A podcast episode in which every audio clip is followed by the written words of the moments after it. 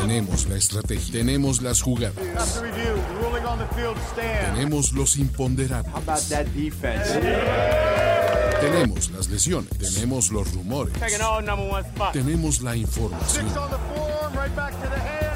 tenemos la experiencia, tenemos sed de fútbol americano. Tenemos todo lo que necesitas saber semana a semana. Playbook, Playbook, de primero y diez. El análisis previo más profundo de la NFL con nuestro profesional grupo de expertos Ulises Arada, Jorge Tinajero, Luis Obregón y Antonio Sempere. Playbook, ¿tenemos tu atención? Muchachos, amigos de Primero y Diez, bienvenidos a esta segunda parte de Playbook de Primero y Diez. Si nos ven con las mismas ropas es porque obviamente somos bien huevones y grabamos todo en el mismo segmento, pero se los partimos en tres partes para pues, mantener el interés, ¿no? Para hacerlo pues es la semana de Super Bowl. Vamos a dedicar un poco más. Ustedes ya vieron el primer video y si no han visto el primer video, viven completamente en el error, que es el análisis de la ofensiva de los Kansas City Chiefs en contra de la defensiva de los Tampa Bay Buccaneers. En esta ocasión, en este bello playbook, vamos a platicar del ataque de Thomas Edward Patrick Brady, Byron Leftwich y el resto de los Tampa Bay Buccaneers contra la defensiva de Kansas City y de Steve Spagnuolo. Y para eso está el equipo de lujo Luis Alberto Obregón, Jorge Tinajer O y Tevita Tuliacocón O.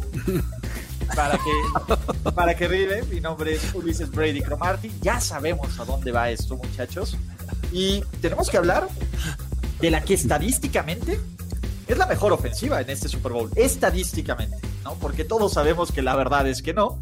Pero, pues bueno, el hombre de 43 años lo ha hecho de nuevo, llega a su décimo Super Bowl, enfrentará a su némesis, a quien le quitó la temporada perfecta, y si sabemos que alguien guarda rencor a lo Michael Jordan y lo toma personal, sería Thomas Edward Patrick Brady.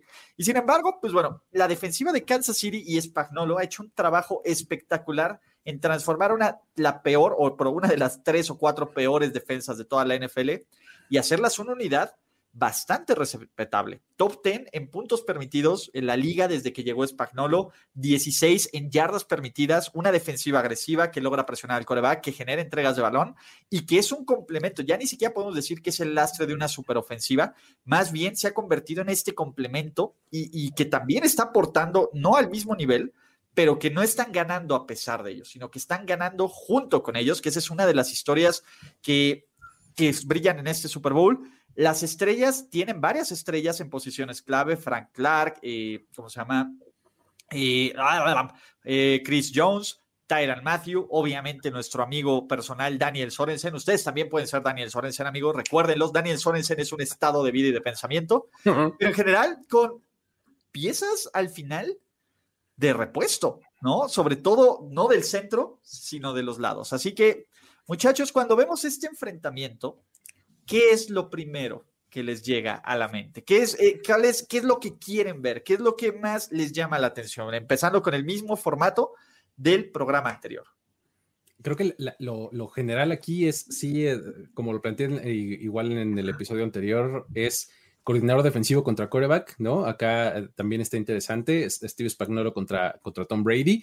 Em, lo, que, lo que está padre de, de Spagnolo es que es un tipo que em, con, los mismos looks, con las mismas alineaciones y el mismo personal, este, te, manda muchas cosas diferentes, ¿no? O sea, eh, una cobertura que crees tener más o menos descifrada antes del, centro, cuando, eh, cuando empieza la jugada cambia por completo, ¿no? Entonces eso es eh, algo que mete mucho en muchos problemas a, cualquier quarterback, ¿no? O sea, entonces es, es, algo que, que, está interesante porque cuando juegas mm, como lo hace normalmente eh, la defensiva de Kansas City, eh, como normalmente como a presionar, no necesariamente eh, con tus frontales nada más, sino con esquemas de blitz complementarios, no sabes por dónde van a llegar, ¿no? Estas, estas cargas, ¿no? Es, es algo, creo que interesante y es lo primero que se viene a la mente, ¿no? Le cerraste el micrófono, Jorge. Jorge, estás en mute. Este. Ya. Jalé el cable, perdón. Eh, a mí lo primero que me viene a la mente. Phrasing. Phrasing. Phrasing. que la vida empieza a los 43 años, señores. Así es que no Yo sé. Creo que desde los 35, pero está bien. Pero bueno, eh, eh, sí, sin duda destaca mucho la, historia de Españolo y Brady, que, es un tipo que ha sabido contrarrestar el ataque eh, de Tom Brady, pero me parece que eh, tocando el tema del talento de la defensiva, que, la verdad es que no a muchos les gusta y no impresiona, hay, que decirlo, no impresiona. Fuera de Chris Jones, me parece que el resto de los jugadores no son destacados en cuanto a puro talento. Matthew es, el que te vende. Eh, Tyron Matthew es muy bueno y es efectivo en la caja pero a veces falla muchas este, coberturas. Entonces, eh, digo, tiene sus momentos. No, no es el, talento que todos quisieran tener. Eh, eh, tampoco creo que esté en el top 5 de safeties. ¿Voy a ser yo el que va a defender a, a Tyron Matthew? Puede ser, puede ser. A, mí, a mí, o sea, creo que hace un gran trabajo cuando está en la caja, pero no en todo el momento. Entonces, yo sé que no tiene el pigmento de Daniel Sorensen, pero no importa. No, no, no. Es, del tipo Yondu y no me voy a meter a detalles, pero, el, tema aquí es que eh, lo que la, filosofía que a mí me gusta y creo que estos Chiefs han implementado es, ¿te gustaría tener un cornerback número uno y tres cornerbacks número tres? Y me refiero a uno y tres separados por talento o tu defensiva lleno de, cornerbacks número dos y que te hagan un trabajo efectivo, o sea, no espectacular, pero sí efectivo. Y creo que en general en todas las posiciones en esta defensiva puedes ver talento número dos eh, que podrían considerarlo en otros equipos, pero que en los Chiefs hacen el trabajo justo y necesario que Español lo quiere, ¿no? Y eh, viendo lo que hicieron en el primer juego, me parece que es un equipo que no puede hacer lo mismo que, que hicieron los Giants en 2007 con Españolo, porque ese, esa línea defensiva no, no, te alcanza para presionar a Tom Brady, necesitas recurrir de más. Y, y lo que hicieron fue presionar con, safeties, presionar con, con, linebackers, y eso fue efectivo, pero justo en las jugadas en las que realmente era evidente la situación de pase. Así es que eh, va a estar bien divertida la estrategia. Eh, los, los Bucks es un equipo que protege muy bien al quarterback y vamos a ver qué, qué, esperar. Ahorita vamos a los detalles de, esta, de este enfrentamiento. A mí lo primero que me viene a la mente es que creo que los dos equipos, el video que han visto más veces es el mismo y es la derrota de los Chiefs ante Raiders.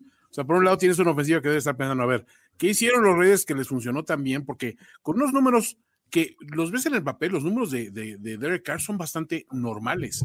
Fueron 235 yardas y tres touchdowns y efectividad en terceras oportunidades porque dicen que es bueno en ese sentido. Entonces, ¿quién también es bueno? Primera ronda, Toño. ¿Quién, ¿Quién, es bueno también en terceras oportunidades? Thomas Edward Patrick Brady. Dicen. bueno, esto ya lo tenemos cubierto, ¿ok? Sí. tenemos velocidad con nuestros, o sea, tenemos buenos receptores, tenemos un buen juego terrestre. Es bueno, sí, es similar. Entonces tienes que estar viendo las similitudes y ver qué es lo que hace bien la defensiva de, de, Kansas. Y la defensiva de Kansas, lo verdad es, es que ese juego, la única cosa que hacía con cierta consistencia, que era el pass rush, no la pudo lograr. Entonces dijeron, bueno, es un, equipo que tiene como que una sola herramienta muy efectiva y muy confiable a la defensiva y el resto es adecuada, ¿no? Entonces, mi pregunta es, ¿adecuado te da para ganar un Super Bowl? El año pasado se demostró que sí. Entonces, quiero saber si adecuado este año, con lo que ya sabes, te alcanza, ¿no? Que, ojo, creo que el ataque terrestre de los 49ers es, es infinitamente superior a lo que tiene Tampa Bay, pero con el respeto de la hermosura y de la preciosura de, de, Jimmy G. Wow, wow, wow. No, no, no, por, algo, uno era suplente y otro era titular, ¿no?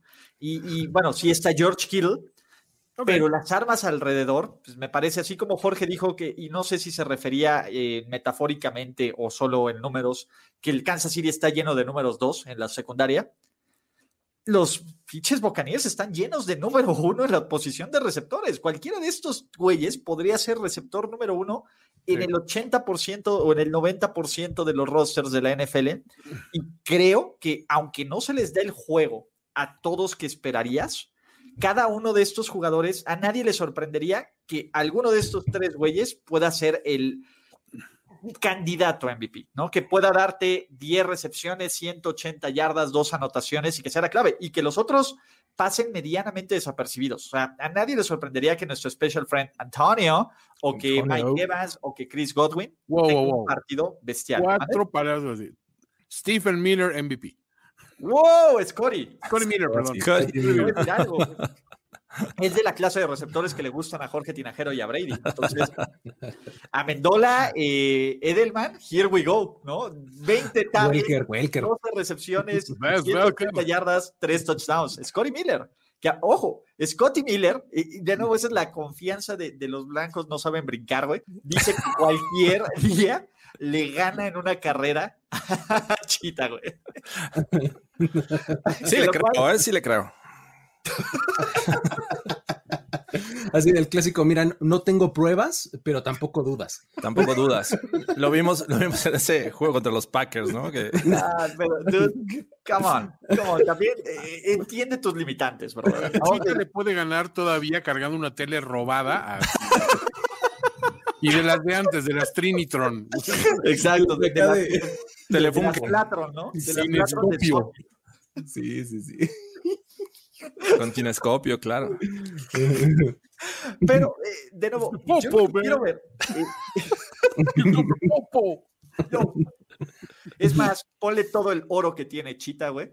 Y aún así, todos los pinches collares que tenga Chita de oro, que el más pesado, y yo voy con Chita.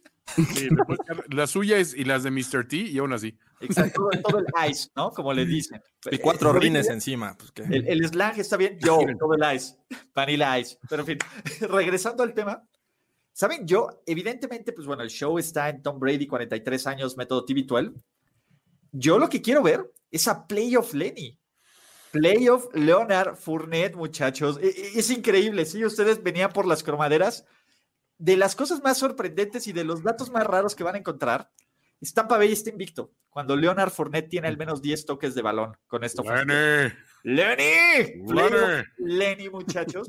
Me parece que ahí está la clave, ¿no? Eh, creo que si Tampa Bay, uno, logra establecer el juego terrestre, dos, logra involucrar a Leonard Fournette y a Rojo, ¿no? En este ataque de los linebackers, que me parece que la ausencia de, de Gay va a ser una de las cosas más, más eh, delicadas de este equipo.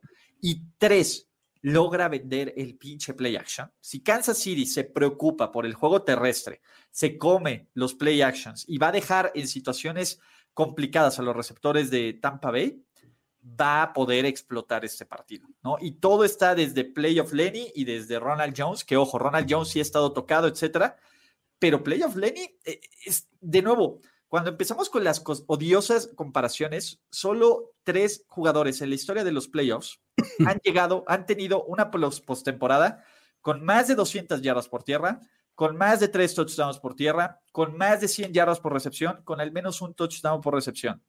Esos otros dos jugadores son Marcus Allen y Emmitt Smith, que fueron MVP del Super Bowl. Yo no estoy diciendo que Playoff Lenny vaya a ser el MVP del Super Bowl. ¿Eh? What? ¿No? I'm What? not saying, I'm just saying. ¿no? I'm not saying, I'm just saying. Pero a mí me parece que Playoff Lenny, Playoff Lenny, aparte Playoff Lenny está de huevos, cara. Playoff Lenny, güey. Pregúntale a los Steelers si es Playoff Lenny o no, cara. Lenny tiene que ser un apodo bastante castroso, ¿no? O sea, digo, Te voy a sí, decir algo, güey. Leonard sí Fournette. estamos o sea, suena, acá- suena así súper ah, imponente. Leonard Fournette, como que digan Lenny. Güey, es- es- ese sí está bien whitewashado, cara. No hay- cae de no- madre, es que Lenny, güey, decirle Leonard Fournette a Lenny es ¿No hay, algo que no hay un Carl en los Chiefs para que tuviéramos a Lenny y Carl? Carlton. No, pero está Carlton Carlton, Davis, Carlton Carl- Davis está también. Tenemos a Lenny y a Carl en, en los Buccaneers. Pero eso es lo que yo quiero ver. Pero ya vayamos a enfrentamientos clave. Luis, ¿cuál tú crees que sea la clave en este duelo enfrentando a la ofensiva de los, Kansas, de los Tampa Bay Buccaneers contra la defensiva de los Kansas City Chiefs? A, a- a mí, eh, nomás un poco para redondear tu, tu- tu- tu punto de vista del, backfield, a mí también se me hace eh, clave, eh, fundamental el, el- el ataque terrestre de, de- de Tampa Bay. Ahorita te digo otro matchup que me llama la atención, pero el, el asunto de, de los corredores de, de, los Buccaneers va a estar bien interesante porque tienen eh, ciertas características eh, muy, muy clásicas, muy, muy clavadas, pues fáciles de leer, pero aún así eficientes. Eh, corren básicamente dos jugadas y variantes, o sea, corren inside zone y corren este dúo, ¿no? O sea, básicamente son las dos jugadas que corren, o sea, son súper básicas, pero co- con variantes, ¿no? Entonces, a partir de ahí es que se puede establecer mucho mejor el play action, porque todas son, eh, eh, como engaños cortitos para, para, para, Tom Brady, ¿no? O sea, el inside zone y el dúo son, son engaños que volteas y luego, luego tu corredor viene aquí y te permite voltear rápido y por eso puede tener la eficiencia que tiene Tom Brady en el play action, ¿no? Entonces, eso es eh, por un lado. Luego, lo otro es, son súper eficientes corriendo en corto yardaje. O sea, hay este es el mejor equipo, fíjate, es una, estadística que encontré que, dije, órale, qué, qué, cosa, ¿no? O sea, wow, ¿no? Cierto programa diría historia, es una historia. wow. O sea, por ejemplo, son, son este, el, mm, convierten de dos o menos yardas el 87.5% de las oportunidades. O sea, ese es, el mejor eh, de la liga, ¿no? Y Kansas City permite el 82.9% de las conversiones en ese mismo yardaje, ¿no? O sea, ¿qué te habla esto de una ofensiva que es sumamente eficiente para correr el balón, ¿no? O sea, no, no necesariamente va a basar su juego en eso, pero lo va a saber aplicar muy bien, lo va a saber aplicar cuando lo necesita, ¿no? Entonces, eh, esos dos jugadores eh, en el backfield van a ser importantes además también en Pass Pro, en, Blitz Pickups, porque ya hablamos de cómo Spagnolo va a mandarle cargas a, Tom Brady. De hecho, en, el primer partido de las intercepciones que lanzó fueron contra, contra blitzes, ¿no? Entonces, el asunto es Leonard Fournette y Ronald Jones tienen que superponerse las pilas en la lectura de, quién, tienen que, de, quién tienen que bloquear. Va a ser muy importante eso porque también, incluso en el campeonato, en el juego de campeonato, una de, o por lo menos una de las intercepciones de, Tom Brady que lanzó a, este, a Jerry Alexander fue con la presión en la cara porque Leonard Fournette se fue del otro lado al blitz pickup y no llegó nosotros tenían la presión aquí en la cara y manda ahí el tordo muerto y pues ya interceptado, ¿no? O sea, ese tipo de cosas son las que tienes que evitar al máximo. Entonces, el backfield se me hace muy, muy importante para los, eh, para los Buccaneers este fin de semana. Sin duda, complementando eh, lo que estabas diciendo, Ulises, del juego terrestre, me parece clave. Y yo no estaba pensando tanto en Leonard Fournette porque, digo, sí ha tenido buenos playoffs, pero creo que Ronald Jones es un tipo bastante bueno y durante la temporada lo ha demostrado pese a las lesiones que, puede llevar el peso del juego terrestre. Eh, me parece que no deben de, olvidar, porque si en algún momento estos Bucks llegan a estar abajo en el marcador, no deben de olvidarse del juego terrestre, porque poner... Eh, el juego en el brazo de Tom Brady, que aunque tiene todavía capacidad de destrozar este, las defensivas, me parece que volverse unidimensional es lo peor que les puede pasar a estos Bucks. Entonces, tienen que ser, tienen que encontrar el balance. A la defensiva de los Chiefs se le puede acarrear el balón y ya lo hemos visto en, varios casos durante esta temporada. Y en la medida en que logren tener ese balance y que este juego no pase por Tom Brady, que Tom Brady sea un plus, no que sea el principal factor de esta ofensiva, sino que sea un plus. Super Bowl 55, y que encuentren 53. Que encuentren la forma de eh, contrarrestar la presión que le puedan eh, ejercer a Tom Brady, que ya hemos visto eh, contra los Washington Football Team y, este, y en los playoffs, han sacrificado de repente piezas en el juego aéreo para proteger a Tom Brady, cosa que no lo vimos en muchos juegos de estos Bucks durante temporada regular. Si eso lo hacen, le dan tiempo a Brady y los Chiefs es uno de los equipos que le puedes lanzar en lo profundo del terreno del juego, me parece que hay una gran oportunidad para estos Bucks.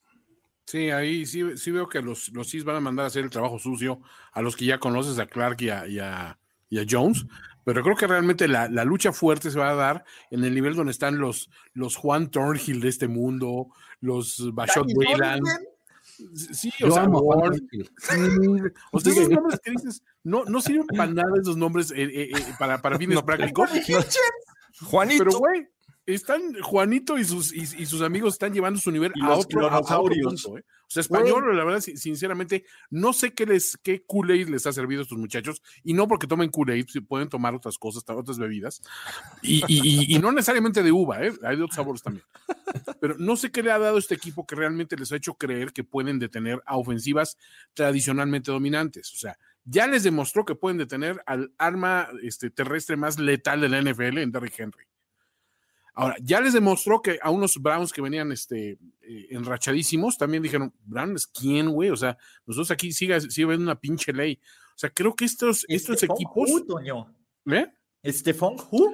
No, pues a, ver, o sea, esa es la, cuestión. Los Bills que decíamos, tienen las herramientas para, son, el equipo que realmente le puede complicar a los Chiefs. En algún momento vimos apurados estos Chiefs contra los Bills, jamás. Cero. Entonces creo que tomando en cuenta el rival y sin quitarle nada a, Brady y a sus muchachos y a, a Lenny, my boy Lenny, y a ese cuerpo de receptores que es brutal, y a, ese ala cerrada que tienen, a esos dos alas cerradas que tienen tan, tan efectivos, creo que realmente la defensiva de los Chiefs ha sido subestimada durante el año y sin embargo tuvo un arranque de año muy bueno, ¿eh? O sea, no olvidemos que arrancaron teniendo los primeros cuatro enfrentamientos, creo que tuvieron a sus rivales con 20, 20 y 10 puntos, y después se atravesaron los Raiders, pero fue la única, la única derrota.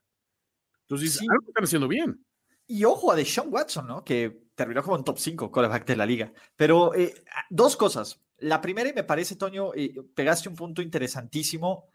Me parece que, eh, los Chiefs, todo lo que hacen en temporada regular, hazlo rollito y mételo por otro lado, porque este equipo en playoffs algo les pasa. Ah, literalmente salen a jugar playoffs y salen a jugar diferente. Y dos, son los ajustes en la segunda mitad. Antes de eso, de nuevo, yo propongo que si Juan Torgil se vuelve un gran jugador, nombremos esta defensiva Juanito y los clonosaurios. los de Juana Noli. No, no, no, Juanito y los clonosaurios. Los clonosaurios. ya tenemos el drop perfecto, güey. Yo propongo eso. O sea, si hay algo que quieres que Juan Torgil, güey, haga una intercepción para que hablemos de Juanito y los clonosaurios, güey. Juan.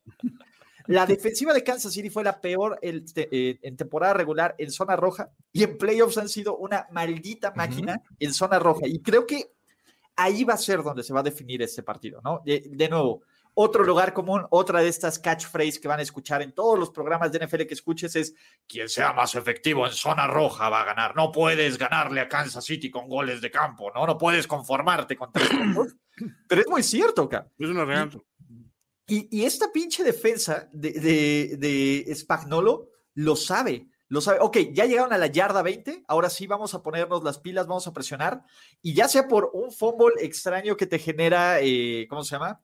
Eh, Daniel Sorensen, Playoff Dan también. Eh, Daniel Sorensen es el más claro ejemplo de los Chiefs. En temporada regular no das nada por este tipo.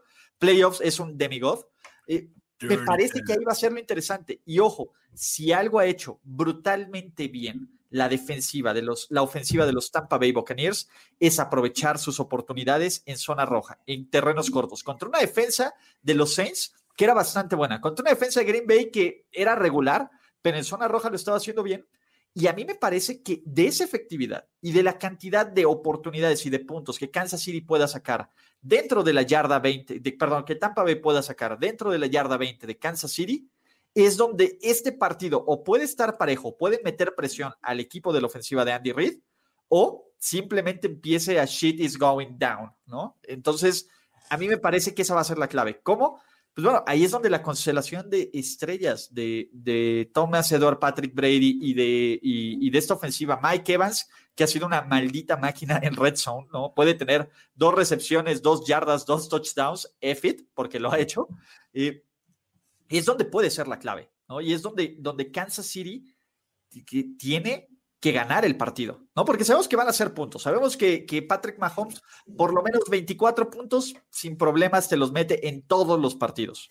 El tema es cuántos puntos va a permitir esta defensiva de Kansas City. Arriba de 30 es game over. Más o menos, por ahí está la línea, ¿no? Eh, eh, digo, la verdad es que ahí en zona roja es donde ves eh, mucho también la experiencia de Tom Brady, ¿no? O sea, el, asunto es decidir muy rápido, eh, tomar una buena decisión eh, en, zona roja, que todo es más rápido, más apretado, más cerquita, etcétera. a, Brady se le da muy bien eso a, estas alturas de su carrera, ¿no? Entonces, y ahí es donde podría hablar de uno de los matchups interesantes que a mí me gusta y que creo que pueden aprovechar. Es Rob Gronkowski en la zona roja. Es es que sabes que el, el, tipo, digo, ¿con quién lo vas a cubrir? ¿Con, ¿Con Sorensen o con Matthew o con quién? Creo que a cualquiera de los dos físicamente les puede, se, les puede imponer, ¿no?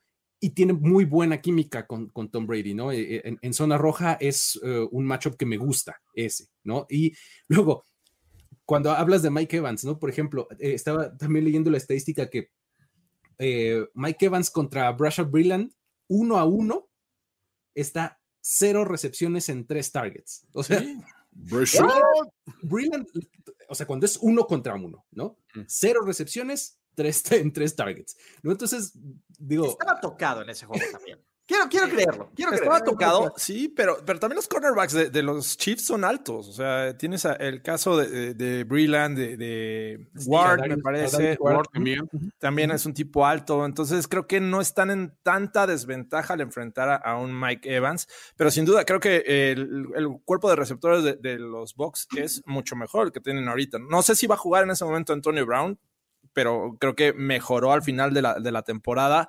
Eh, Gronkowski también mejoró. Eh, Scotty Miller, eh, Godwin ya suelta menos pases. Entonces, creo que. Digo, ah, en, en ese sentido, creo que es una ofensiva mucho más peligrosa que la que enfrentaron los Chiefs en la semana 12. Y a eso le, le agregas a sus running backs que de repente también están involucrados en el juego aéreo. Me parece que, es un buen match, ¿no? Eh, es un duelo que me parece que también va a pasar por mucha estrategia, porque a Español le gusta aplicar esto, le gusta contrarrestar. Y en la medida en que estos box también sean lo menos predecibles, es decir, no necesariamente en tercera tengas que ir este, por pase o no necesariamente en primera tengas que ir por tierra, sino irles eh, cambiando y no necesariamente a la siguiente volverles a aplicar lo mismo, sino, o sea, ser totalmente inesperados. Me parece que tienen una gran oportunidad estos Bucks. Del otro lado, pues los Chiefs, obviamente, tienen el, este, a, Chris Jones, que me parece que es el reto, ¿no? ¿Cómo, vas a detener a Chris Jones? Que la línea ofensiva por el centro de, los Bucks me parece que podría encontrar problemas enfrentando a este tackle defensivo. Así es que va a estar muy interesante. Sí, por el lado de los, de los Bucks, creo que también, eh, si bien ellos no tienen la velocidad que tiene la, la ofensiva de, de, Kansas, tienen mucha contundencia. O sea, el aspecto, por ejemplo, que mencionaba Luis sobre Gronkowski, o sea, y, y también la superioridad física de Evans, en un momento te juegan pero de repente tienen un par de elementos ahí, este, en el, en el mismo Miller, por ejemplo, y este, y en, y en jugadores como, como Rojo, que dices, sí, también te reciben pases desde el backfield y, lo hacen muy bien y se mueven rápido en, una zona que Brady, o sea, tomando decisiones rápido, pues creo que si, si Brady no sale en plan de tengo que simbrar mi historia como el coreback que con su brazo llevó a este equipo de los Bucks a un campeón. No, espérate, güey. O sea, tú haz lo que haces bien, nada más, concéntrate en eso, y deja que las cosas fluyan, güey. O sea, siento que si, si lo empiezan a forzar a intentar demostrarse que tiene en su arsenal algo que tiene un Mahomes, por ejemplo, y él no tiene, ahí lo van a meter en problemas. Aunque, Toño, después de ese enfrentamiento de la semana 12, ¿Saben quién ha sido más efectivos en pases precisos, profundos, preciosos, perfectos? ha tenido que ser más efectivo. Bueno, ¿quién lo ha sido? ¿Alguien los completa? ¿Alguien hace esas jugadas grandes? ¿Alguien se ha visto brutalmente bien? Ahí y vas. a otro alguien no se ha visto tan bien. Ahí vas ahí a tener, eh, ahí vas a tener el retroceso del Homo sapiens regresando al estado cromañón. Aquí está, aquí está. Yo solo les voy a dejar una pista ahí, pero eh, aquí a mí que me preocupa y, y, me parece que es también algo de lo que no se está hablando tanto, así como los Chiefs están teniendo bajas en la línea ofensiva, pues bueno, Alex Capa, que no que cayó ah. contra el Washington Football Team y que su suplente se llama Aaron Stinney, el número 64. Not a real name. Pues sí es a real name, ¿no? Not a real player. Otro dato que me voló la mente, Chris Jones, por lo brutalmente bien que ha jugado, cero sacks en playoffs con uh -huh. los Kansas City Chiefs. O sea, yo si les hubiera dicho eso, me hubieran dicho bullshit. Pero a veces bullshit, bullshit, es mejor. Bullshit. Es que, exacto, es, es, lo que te iba a decir. Creo que el papel de Chris Jones no necesariamente es tanto en sacks, sino en su incomodar, justamente, ¿no? O sea, estar enfrente de esa mole de tipo que es. Al menos, ¿no? al menos agarra uno, barre de la pierna, haz, haz algo, ¿no?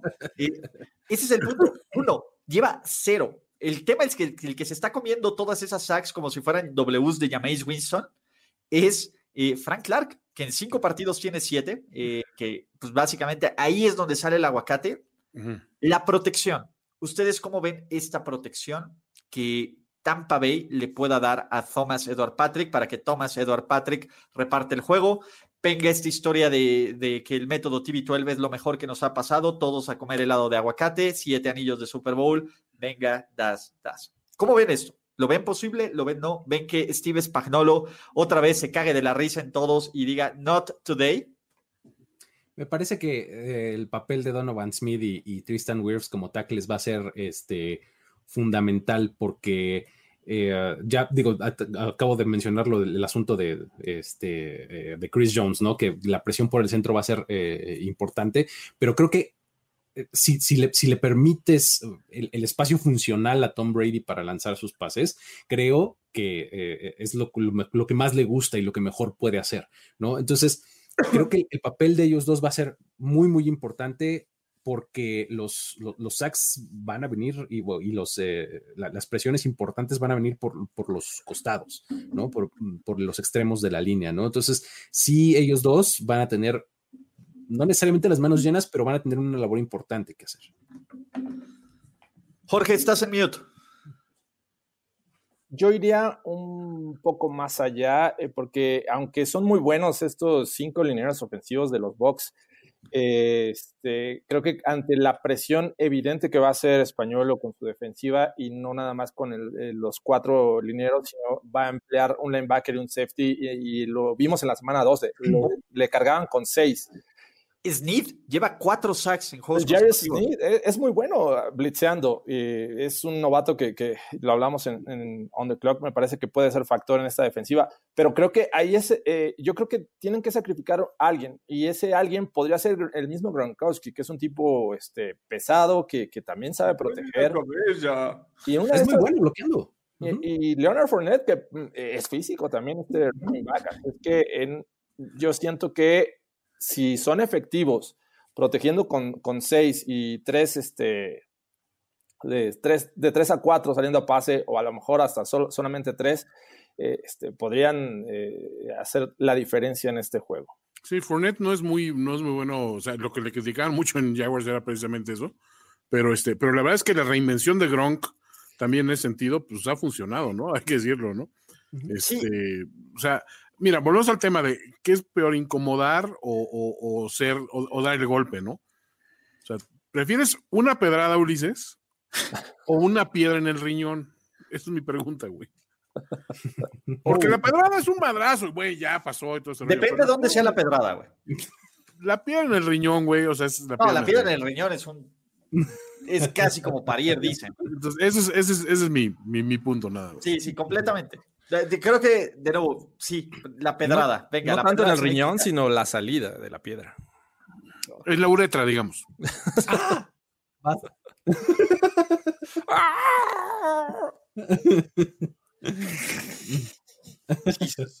Como pasar un chayote por, por un tubo de látex, así. Por un popote. Sin romperlo. Ojalá, güey. Gracias, que bendito Deux.